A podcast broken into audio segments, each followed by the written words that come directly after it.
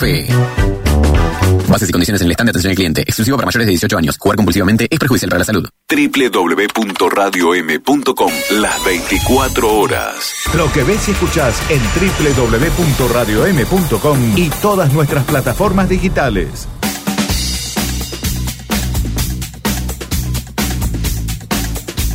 ...8.39 en la República Argentina. Vamos al móvil, vamos a las calles. Móvil. Informa Mauro González. Mauro.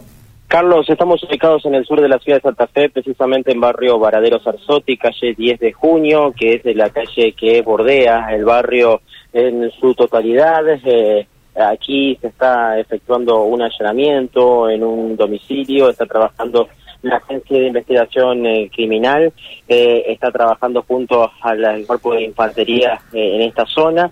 están finalizando esos allanamientos con una persona detenida por robo de motos, secuestro de partes de motos aquí en este lugar. hay que decir que este operativo ha finalizado, está finalizando en estos minutos por parte de la Agencia de Investigación Criminal junto al Cuerpo de Infantería una persona detenida que está siendo trasladada a comisaría y el eh, secuestro de partes de, motos. Eh. Esto hay que decir que ha comenzado hace, hace algunos, hace un par de horas y que está finalizando. Eh, aquí ingresaron a, un domicilio para realizar el allanamiento correspondiente, dos móviles policiales más dos vehículos particulares de parte de la Agencia de Investigación Criminal con este saldo positivo, una persona detenida por robo de motos y secuestro de partes de distintas motos que han sido robadas que tenían dentro de este domicilio. Muy bien.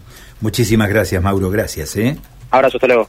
Información de corte policial ¿eh? en esta intervención de Mauro a esta hora de la mañana.